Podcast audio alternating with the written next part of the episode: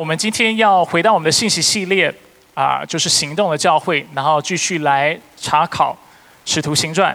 那我们今天要看的经文是二章的四十一节到四十七节。我非常喜欢这段经文。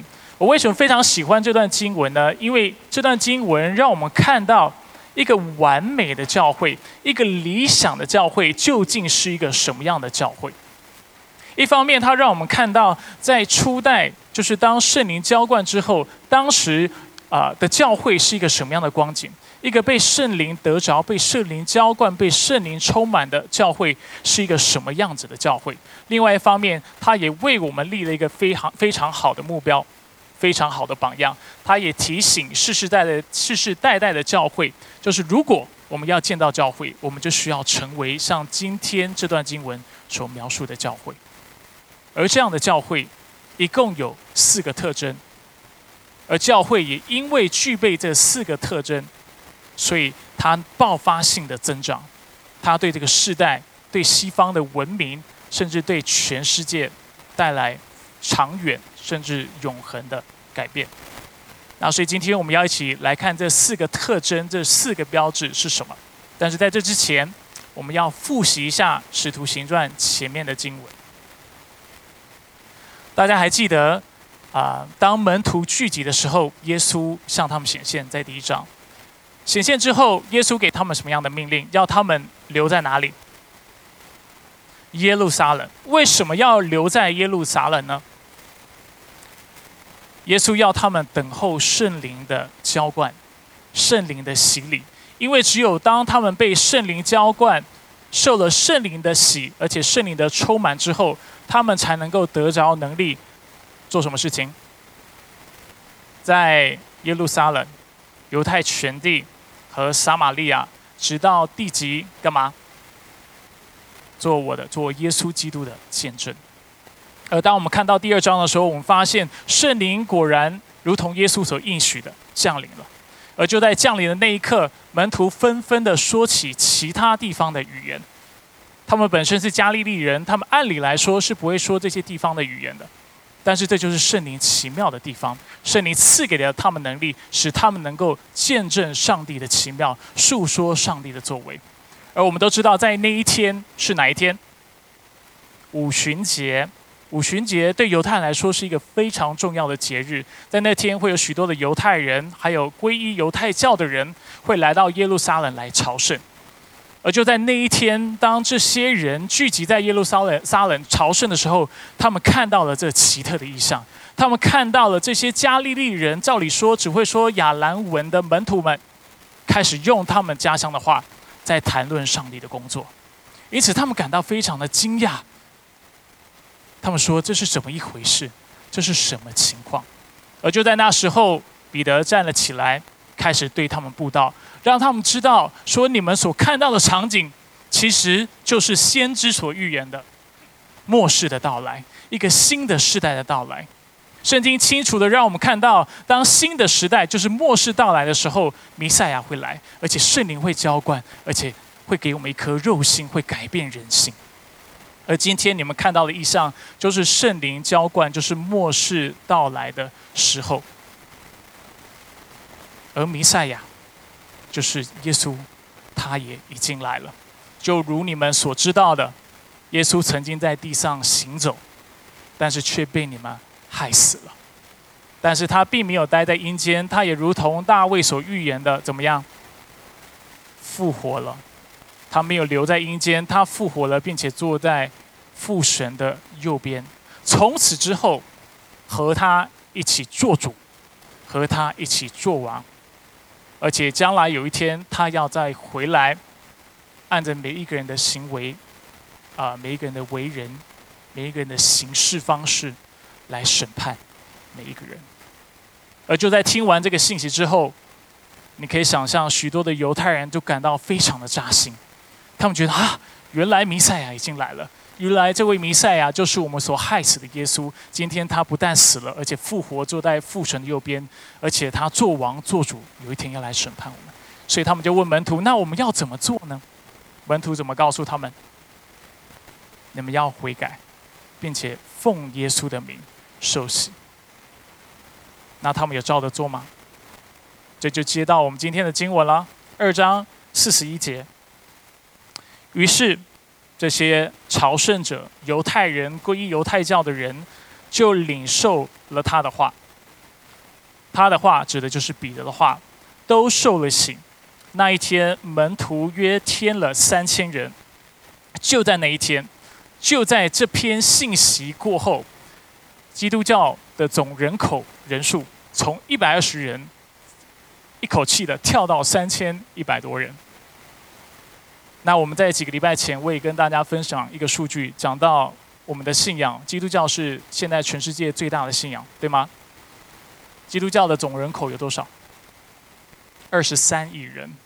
所以在这两千年当中，教会又增长了两千万倍，所以平均一年增加一千倍。但我不知道数字能够这样算，但是大概。概念就是，哎，不对，一年增加一万倍，因为两千年。但是我们知道，教会就是如此的爆发性的增长了。那为什么教会会如此爆发性的成长呢？过去我曾经跟大家分享过历史学家的见解，是吗？大家记得这个事情吗？但是今天我们不再看历史学家的解释，今天我们要回到圣经，我们要看上帝透过他自己的话语，他怎么解释这个情况，他怎么解释教会的影响力，他怎么解释。教会的暴涨，第一件事情，我们看到教会所具有的第一个特征是什么样的特征？就是在当时的教会，他们之所以会兴旺，就是因为他们具有真理奠基的身份认同。真理奠基的身份认同，大家听过“身份认同”这个词吗？听过的举手。没听过的没关系，让我简单的为大家解释，谢谢。身份认同呢，简单来说就是我们自我身份的认定，或者是用一个问题来啊来思考，就是你觉得你是归属哪一个群体的，你是属于哪一个群体的，而你你的回答就决定了你的身份认同是什么。啊，许多人会用自己的国籍来决定自己的身份认同。如果你拿的是啊，中国的护照，你就说你是中国人；有的人拿的是美国的护照，他就会说我的身份就是美国人。但是也有人他是中国人，来到美国拿了美国的身份，放弃了中国的身份。但是你问他你是哪国人，他还是会跟你说我是中国人。为什么？因为对他来说，他认为他的文化、他的习惯、他的饮食等等，还是比较像个中国人。所以他今天虽然国籍不一样了。但是他的身份认同，他自我身份的认定还是个中国人。所以，与其用国籍来决定他的身份，他可能是用他的文化文化的偏向，对不对？甚至用他的肤色、用他的种族来决定他是哪一国人。也有人呢，很喜欢用政治的认同来决定自己的身份。啊，如果是美国的话，我们都知道美国就是民主党、共和党。对不对？那啊，有的人就觉得我我就是民主党，啊，我就是比较啊思想开放的，比较聪明的。民主党一般会这么认为，对不对？那共和党呢，就说我是啊注重传统价值的，我是比较合乎上帝心意的。在台湾，我们知道有绿的、有蓝的、有黄的，对不对？现在有白的，哎，我看到有人嘴巴说白，有各式各样的颜色，很多人就用这样的方式来界定自己的身份。如果你是从中国大陆来的，虽然中国是一个党，但是我们知道党有很多的什么派系，所以你有可能会偏向于某个派系来决定你自己的身份认同。所以很多时候，身份认同决定了你的社交圈子，决定了你怎么分辨敌友，谁是你的朋友，谁是你自己的人，谁是你的敌人，或谁是用一个比较。高深的词或比较抽象词来形容谁是他者，谁是其他的人，而身份认同也往往决定了我们价值的判断。如果你觉得我刚才所说的这些的判别自己身份的方式都还是离你比较远的话，用别的方式来描述，还有哪些事情 常常被理解为是身份的认同？比如说，有人认为自己是都市人，我是从上海来的，北京来的。我是从第一线城市来的，那很可能我们因为有这样的背景，我们对从第二线、第三线、第四线城市来的人，就有不同的看法，甚至有看不起、瞧视，呃呃，就是有呃鄙视这样的一个情况。也有人觉得他自己是精英和知识分子。为什么他们会有这样的认同、认呃这样的观点呢？因为他们可能学位拿的比别人高，或者他们是从名牌学校毕业的，所以他们就觉得他们自己特别的了不起。也有人觉得自己是失败者，觉得自己可怜人，觉得自己是被社会边缘化的人，而这样的人可能是因为自己是官夫、是寡妇，或者是残疾，啊有疾病的人或弱智的人等等，他就觉得我就是失败者。啊，换句话说，或总瓜来说。身份认同也可以理解为我们自己贴标签的方式。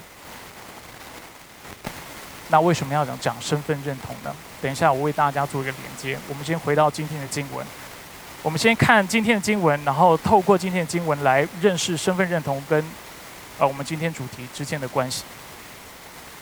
在五旬节那一天，我们看到犹太人和犹太教的皈依者，他们分别从世界的各个角落来到耶路撒冷。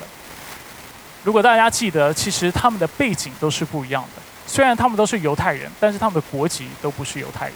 他们是从不同国家来的，说的是不同的语言。他们的阶级不同，他们的性别不同，他们的年龄不同。有的是年纪比较长的，有的是年纪比较幼的。而他们都在那一天，因为相信了彼得的道，就是门徒的教导，而成了一个群体，成了一家人。那我们也称这样的一群人为教会。二章四十一到四十二节告诉我们，他们都领受了彼得的话，并且受了洗。除此之外，从那天开始，四十一节，他们都专注于使徒的教导和彼此的团契、波饼和祈祷。在这节经文当中，我们看到四个教会应该专注的事情。他讲到专注，接下来是四个该专注的事情。第一是使徒的教导。第二是彼此的团契，第三是波饼，第四是祈祷。那有学者指出，我也同意这样的观察，就是当你看这个列表或这个清单的时候，你先看到的是要专注于什么？教导，使徒的教导，是不是？换句话说，学者们表示，之所以教会会成为教会。教会会成为一个合神心意的群体，主要是因为他们都相信了上帝的话语，他们都领受了使徒的教导。如果他们没有领受使徒的教导，他们基本上是不会成为一个群体的。他们之后所做的事情也都是没有。那使徒的教导之所以会带有权威性，正是因为这个教导是从使徒来的。在几周前，我有特别提到使徒应该具备什么样的条件。其中一个非常关键的条件，就是他们要从耶稣在地上开始布道的时候，甚至从施洗约翰开始布道的时候，他们就是需要跟随耶稣的。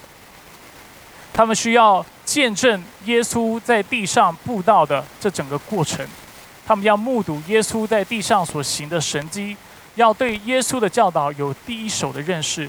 并且看到他如何被出卖、钉死在十字架上，为我们的罪而死，并且复活、升天，这是他们全程都需要参与。而只有这样的人，根据使徒行传的描述，才有资格做使徒。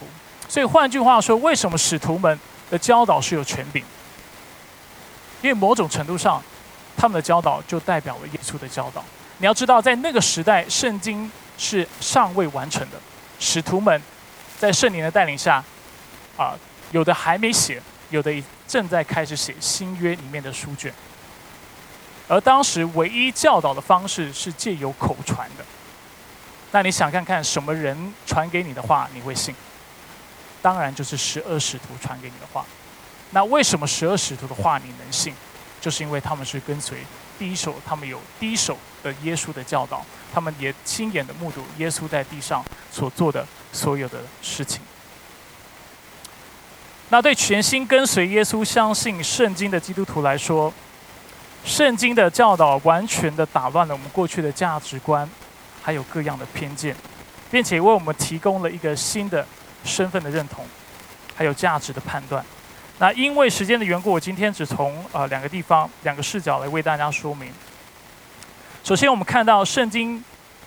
啊，帮助我们看到，对信主的人来说，我们今天的身份完全改变了。过去我可能会用我的国家、用我的文化、用我的性别、用我的阶级、用我的学历等等，来决定我是谁，来表达我的身份。但是从今以后，对基督徒来说，从此刻开始，他们的身份只有一个，最主要的身份就是他们是天国的公民。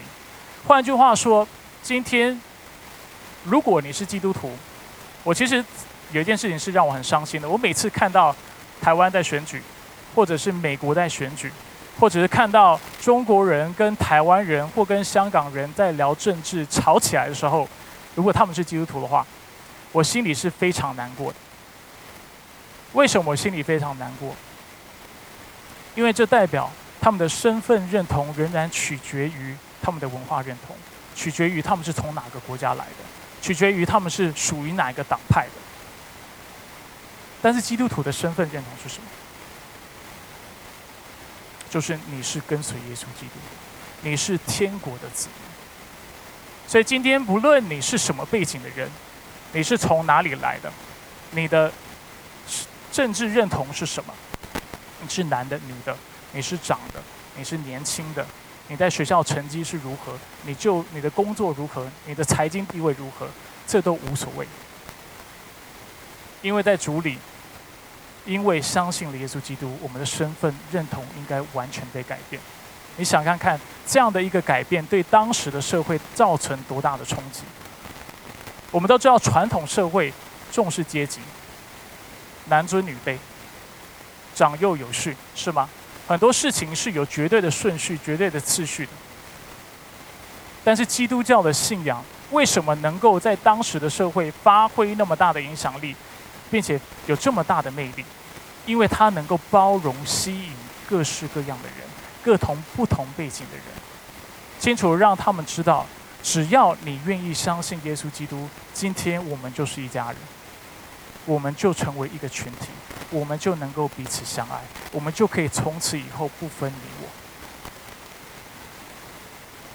教会是一个奠基于真道的群体，而这样的群体是有魅力的。这是第一个。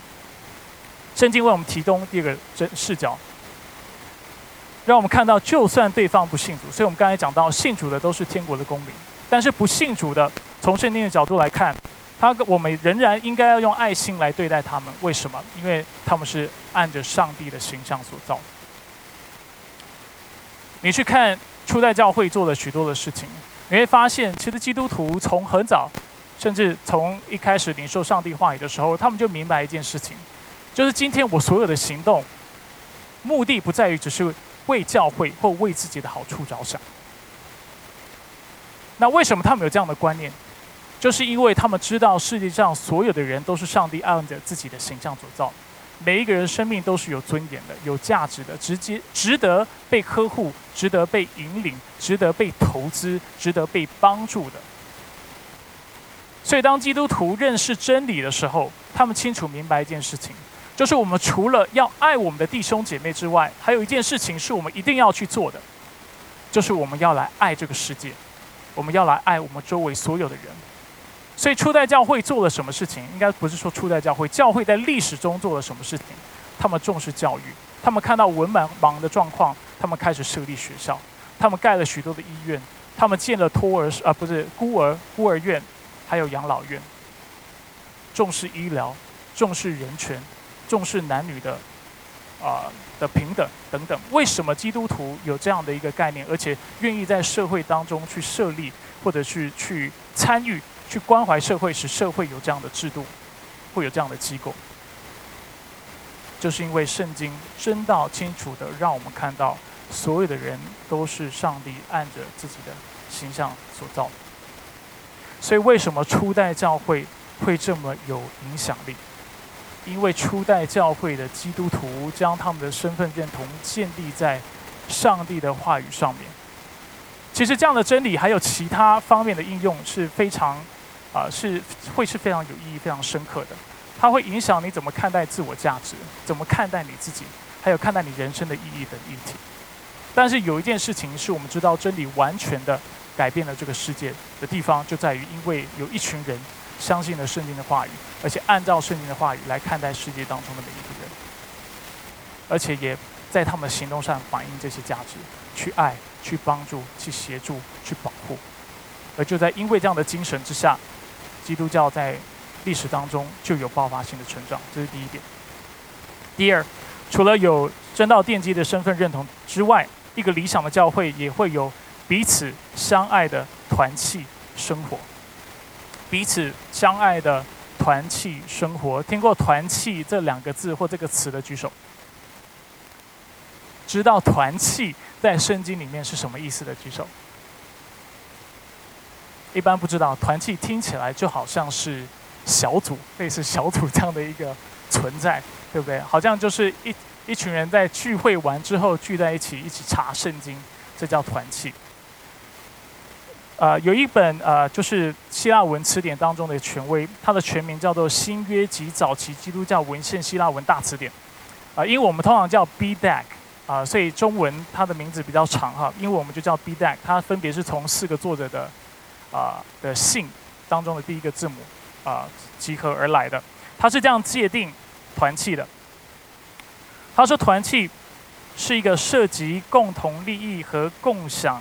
的紧密联系关系，涉及共同利益和共享的紧密联系关系。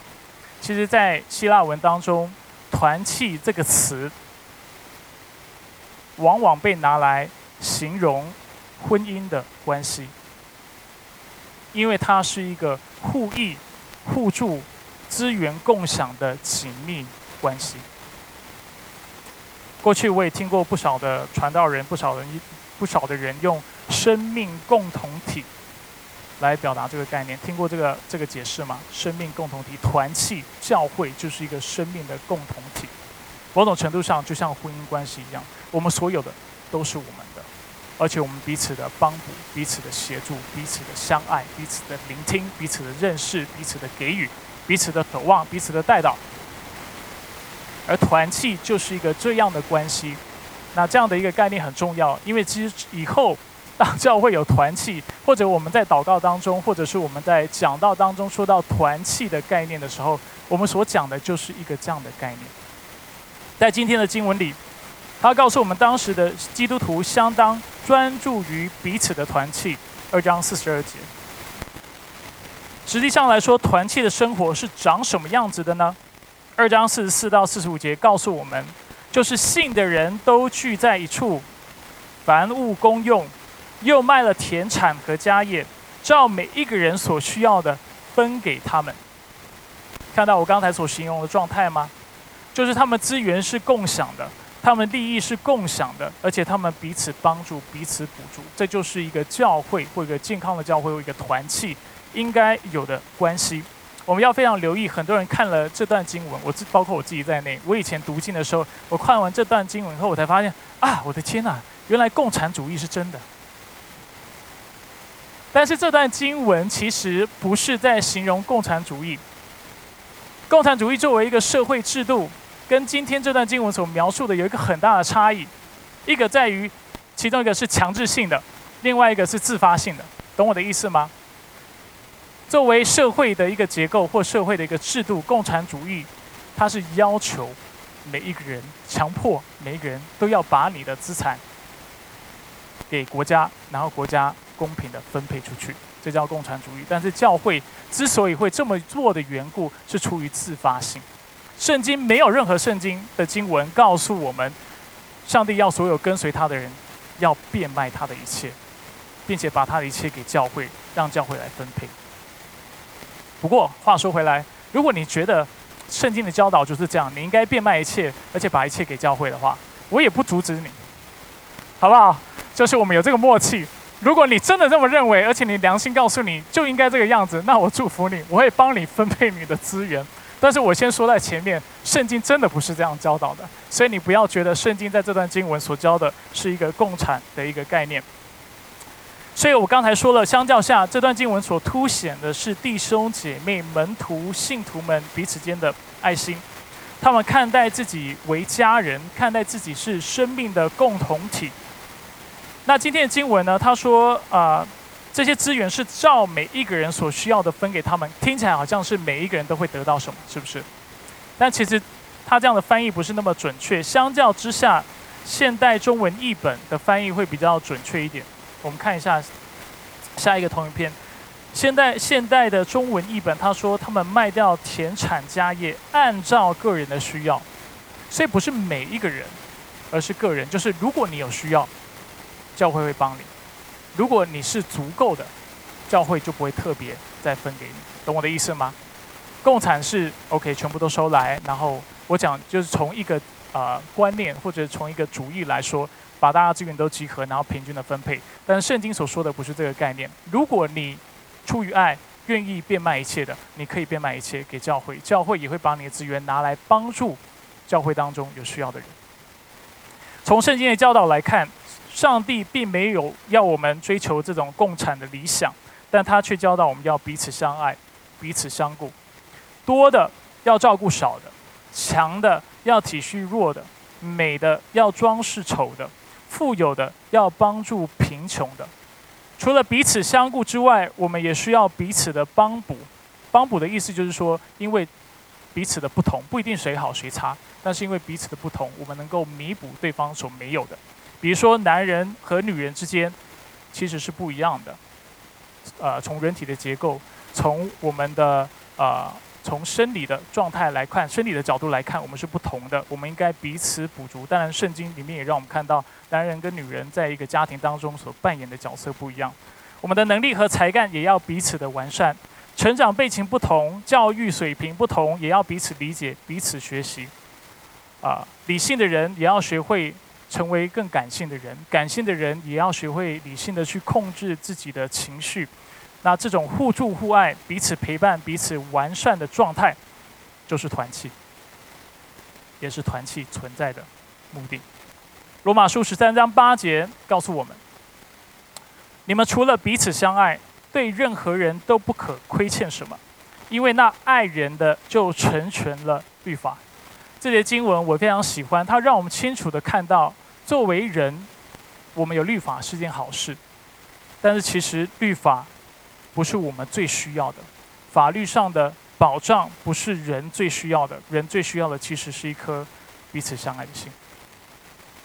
如果今天世界上的每一个人都有一颗无私、愿意相爱或爱别人的心、给予的心的话，这个世界其实就比较不需要法律，比较不需要是因为我概念上我无法想，我我的感觉是可能就完全不需要法律。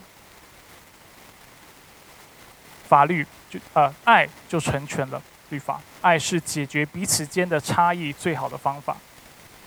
在这里，我觉得也需要稍微提到，就是基督教的信仰里面，我们所追求的合一，还有我们追求的和睦，并非是在消磨彼此间的差异，但却是透过爱来补足彼此间的不同。人和人之间本来就不一样，个性不一样，生活背景不一样。受过的教育不一样，啊，我们的嗜好、我们的品味也不一样，我们从事不同的行业，所以基督教所追求的合一，并不是非常扁平式的，就是说大家都要变成一个样子，大家都要从事同一个行业，大家都要穿一样的衣服，大家都要有同样的个性，这不是基督教所讲究的精神。我们所讲究的是，上帝创造你，或让你经历特定的事情，就有他的美意。而今天，我们要透过爱来彼此的弥补，彼此的聆听。男人跟女人之间是如此，长辈跟年轻人之间是如此，教育水平高跟教育水平低之间也是如此。聪明的人跟稍微不聪明的人彼此间也是如此。有啊，喜欢艺术的人跟不喜欢艺术的人，感性的人跟教育理性的人之间也是如此。很多事情没有绝对的。但是上帝的心意是要我们透过彼此的恩赐、彼此的差异、彼此的互补，使我们能够完成上帝给我们的使命，使我们能够确确实实的成为这个世界的祝福。这不是靠一个人能够做的。彼此相爱的团契生活，为什么初代教会？为什么教会在历史中能够有这么大的增长？因为当时每一个人都抱着这种爱的态度，这种重视群体的精神，互相的相爱，互相的弥补，互相的帮助，互相的守望，互相的祷告，互相的聆听，互相的认识，互相的帮助，然后一起携手往前迈进。你想看看这样的势力是多何等的强？而且你想看看，你作为非基督徒，非基督徒，你看到这个群体这样的一个群体，你会不会渴慕参与，或者是至少更认识？我认为答案是非常确凿的，肯定会嘛。谁不想要参与在这样一个家庭当中？是被爱的，是被包容的，是被鼓励的。在不足的地方，不是只是受到一昧的批评，但是却是对方愿意去包容，而且去弥补的。而这就是教会跟团契之所以很美的地方。第三，一个理想的教会也会是一个重视群体。的信仰活动的教会，一个复兴的教会，一个理想的教会，一个被上帝大大使用的教会，是一个重视群体的信仰活动的教会。就像我们今天信息第一个部分所提到的，这个群群体之所以会存在，就是因为耶稣基督。因此，教会作为一个信仰的群体，它当然会有很多信仰的活动。今天的经文提到哪些信仰的活动？讲到有波饼，有祈祷，四十六节到四十七节也说，他们天天同心合意、恒切的在圣殿里敬拜，且在家中波饼。又再次提到波饼，存着欢喜坦诚的心用饭，一起吃饭也是挺属灵的一件事情啊。然后赞美上帝，啊，在这里我没有我没有强调敬拜，是因为敬拜是翻译者自己加进去的词。但是有一件事情是肯定发生的。就是教会作为有信仰的一个群体，它肯定有很多信仰的活动。如果今天教会没有信仰活动，它就只是一个公益的组织，是吗？它就只是一个俱乐俱乐部，它只是一个社团，我们不能称它为教会。所以教会一定有信仰活动。而在这个经这段经文当中，除了信仰活动之外，我特别想为大家凸显的是一个概念，叫做波饼。波饼呢？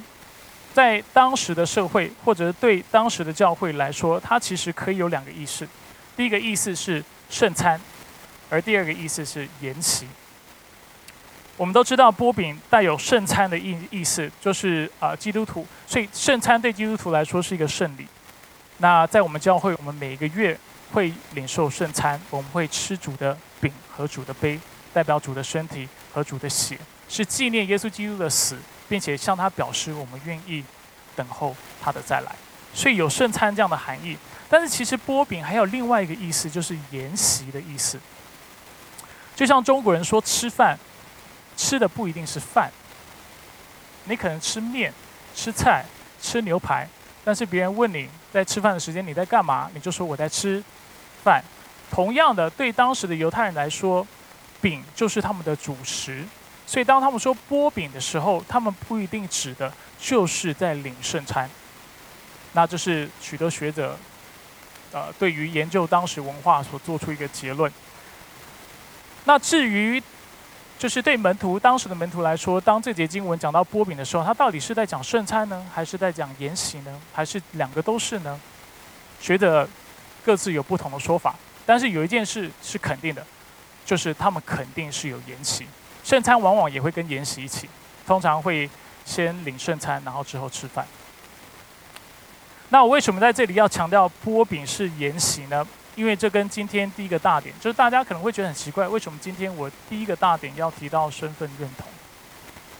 为什么讲到真理，我会想要讲到身份认同？主要是因为今天的经文当中特别讲到波饼，讲到筵席这个概念。那对当时的社会来说，筵席其实就是区分敌友、区分社交的圈子，还有社会阶级的一个重要行为方式。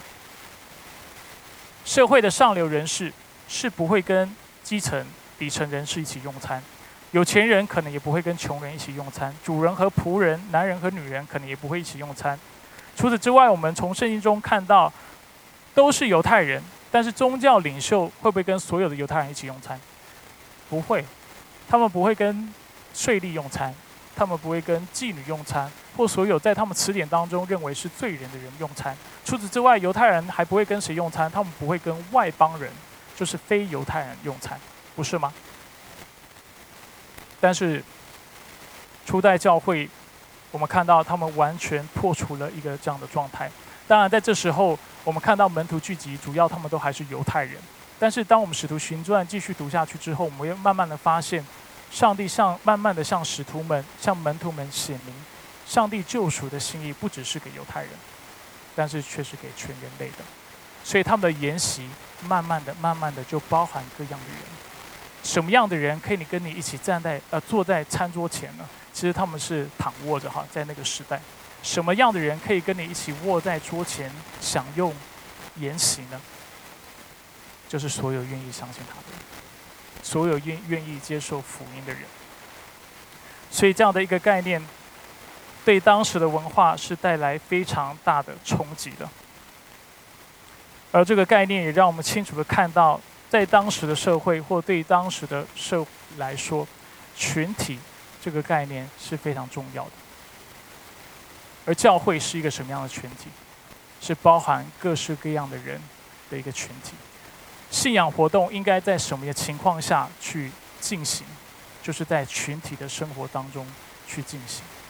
我想特别为大家凸显这个概念，因为今天的经文里面所讲到，不管是祷告，不管是波比，不管是用餐，不管是赞美主，都是群体的活动。在这个时代，可能是西方的啊，就是个人主义比较强。影响了很多的基督徒，啊，有许多基督徒在周末的时候是不到教会的。你问他为什么你周末不去教会，他说我不需要去教会，我只需要自己读圣经，只要我自己跟上帝之间有一个亲密的关系就够了。但是这样的观念在圣经里面其实是不存在的，圣经没有这种单独跟上帝产生关系，但却不参与在群体的敬虔生活。或是这样的一个信仰活动。今天你自己一个人读圣经，你肯定会读错，我跟你保证就是如此。你需要在群体当中读圣经，听听别人怎么说，听听做研究的人怎么说，在集思广益、铁磨铁，然后真理越辩越明的情况下，你才知道什么是对的。所以，一个谦卑的传道人，我常常鼓励，就是在读神学院的人，我常常跟他们说，你要好好珍惜你在神学院所说的、所学的东西，很繁琐，很呃知识量很大，但是你绝对要学到一个精神，就是你不要自己一个人关在书房里面做学问，很危险。你要去比较不同人的见解，你要去把你的理解的真理带到你的牧养的环境当中。去看你的概念是纸上谈兵，还是是不是真的可以用的？懂我的意思吗？很多时候，你把一些非常高尚的概念带到教会来牧会的时候，你才会突然发现，这其实都是人的想象。这跟上帝的心意有些时候可能是有落差的。所以，真理的理解是一个在群体里面的活动。除此之外，圣洁的生活、追求圣洁这样的一个事情，也是一个在群体当中才有可能发生的事情。很多人以为他靠着自己的意识，靠着自己祷告，靠着自己读经，靠着自己鞭策自己去修炼、去修行，他就能够得到圣洁的生活。容许我告诉你，这是不可能的事情。你需要有弟兄姐妹的提醒，弟兄姐妹的守望，弟兄姐妹为你祷告，而且弟兄姐妹在你跌倒的时候，怎么样用真理将你扶起来，让你继续靠着上帝往前迈进。生命的炼境、生命的成长，不可能是在这种个体独立的状况下去发生。你需要一个群体。同样的，教会要完成上帝的使命，要完成大使命，要在世上做光做盐，也不是你一个人可以做的。大使命，光是大使命里面至少要求两个恩赐，我觉得不止哈，但是就两个，一个起码要有一些人可以传福音。然后另外有一批人可以做教导，往往会传福音的人，都不太会教导，往往哈，会教导人都不会传福音，像我很会教导，就比较不会传福音，因为别人问我一个问题，我就讲十五分钟，然后问完以后，他们就觉得算了，我不想问你了，就听我传福音的人会听得很辛苦，所以我传福音的策略就是往往需要确认他有半小时的时间给我，至少。所以我可以从圣经的第一几卷书讲到最后一卷书，把整个救恩的历史清楚跟他讲完，这样他我我觉得我才完成我的工作。但是有的传福音的人很单纯，他就很直接的把把就是耶稣基督为他罪而死复活的事情就说明白了，就邀请那个人来教会，就邀请这个人受洗。那有些时候他们这样传福音的方式是很有效的，但是这样的一个传福音方式有些时候也是不完整的，因为可能对方是在一个不完整的认知下，他接受了主，信了主，信了主之后，他才发现，哎，怎么跟我想象的不一样？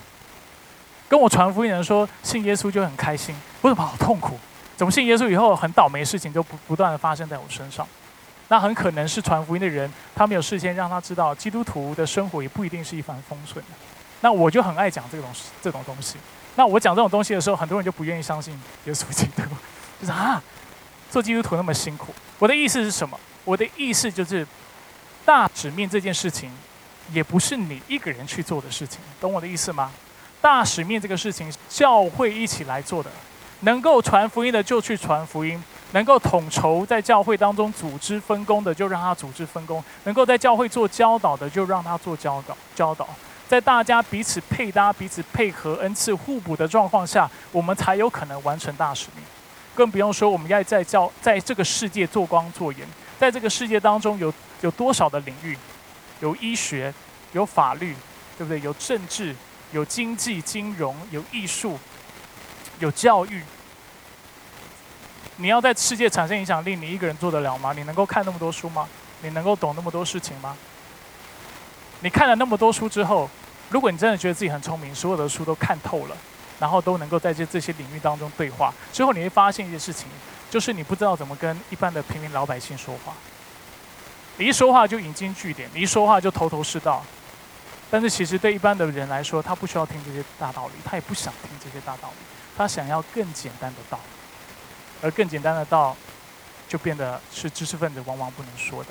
而在教会当中，为什么我们需要弟兄姐妹，需要背景不同的人参与在这个阵容当中？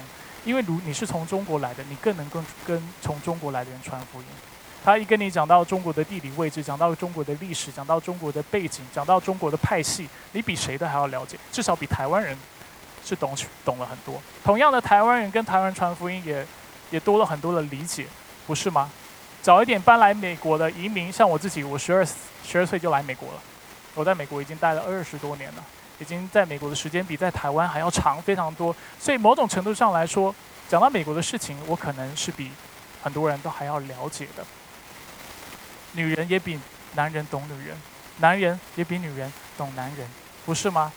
经历过婚姻破碎的，比我们都还知道经历破碎的痛苦。经历过癌症的、绝症的。然后胜过的，他也知道怎么样对这些人说话。我的说就是跟他们对话，跟他们分享。我的意思是什么？我的意思就是说，教会除非各式各样不同的人聚在一起，恩赐配搭在一起，不然的话，我们不可能能够得着这个时代，得着这个世界，使福音传遍到地极。群体的信仰活动是必然的事情。如果你还是觉得只要你自己跟上帝的关系好就够了的话，我必须很诚实的告诉你，这是非常自私的一个态度，这不是基督徒的精神。基督徒的精神就两个：尽心尽力尽力爱上帝；第二就是爱人如己，不是只是爱己，但是爱其他的人如同爱自己。而当教会有这三样的特征的时候，它就必具备第四样的特征。他就会有不容忽视的教会声誉。我很快的会做我的结论：不容忽视的教会声誉。其实想一想，不难理解。如果教会真的是建立在正道上的，教会是彼此相爱的，教会是重视群体的信仰生活的话，它势必会让世界的人知道这个教会，它的声誉势必会得到广传。在今天的经文，我们看到当时的群众对教会。这样的一个状态，内部在发生的事情有两个反应。第一个反应是恐惧，第二个反应是喜爱。哪里说到恐惧？二章四十三节，众人都心存敬畏。当他们知道门徒们都专注于使徒的教导、彼此的团契、波饼和祈祷的时候，众人都心存敬畏。心存敬畏，敬畏这个在原文当中是 fabas，fabas 更好可以翻译为恐惧。很多人知道，就因此感到恐惧。为什么会恐惧呢？一方面跟上面讲的经文有关，说到使徒们又行了许多奇事神迹。他们的确目睹了门徒如何透过圣灵的浇灌开始讲方言。他们知道主是大有能力的，他们也知道门徒，尤其使徒是有权柄、是有能力的。他们恐惧，但另外一方面，为什么他们感到恐惧？就像今天我所讲到的三个重点：第一，因为基督徒这个群体有非常大的包容性，能够吸引各样类型的族群；第二，他们透过爱和资源。呃的共享，建立一个坚固的、坚固的群体。最后，他们的行动也是群体性的，他们有同样的使命，他们有同样的目标，而且他们彼此配搭去完成这件事情。你想看看，任何想要自足围墙的信仰或群体，遇到基督教这样的信仰，会不会害怕？怕死了。所以，犹太人为什么那么急的要逼迫基督教，逼迫基督徒？因为这对他们的信仰带来非常大的冲击，懂我的意思吗？他们非常怕基督徒，因为基督徒可以包容各式各样背景的人，而且爱所有的人。那对犹太教来说，这太可怕了。再这样下去，他们会把我们的信仰吞噬掉。当时的罗马人、罗马的政府怎么看待基督教，也是怕死了。因为这样的一个群体都不知道他们内部在干嘛，信的是什么，然后不断的扩大，不断的包容其他的人，不断的彼此相爱，建立一个群体，然后又有行动的朝同一个目标、同一个方向发展的时候，你想看看，如果你是一个政府，你会不会惧怕？在你不了解基督教的时候，你还以为他要推翻你的政权，不是吗？为什么基督教在世界上各个国家，尤其专制国家会遇到这么大的逼迫？就是因为一方面他们看不懂基督徒在干嘛，第二方面他们知道基督徒的影响力非常的大。但他们不知道为什么影响力这么大，他们不知道圣经的教导是什么，所以他们感到非常的惧怕。这是第一个反应，不难想象。今天教会如果按着真道去从做事情的话，去传福音的话，我们势必在某种程度上会造成一些人的惧怕。第二，会有很多人喜爱。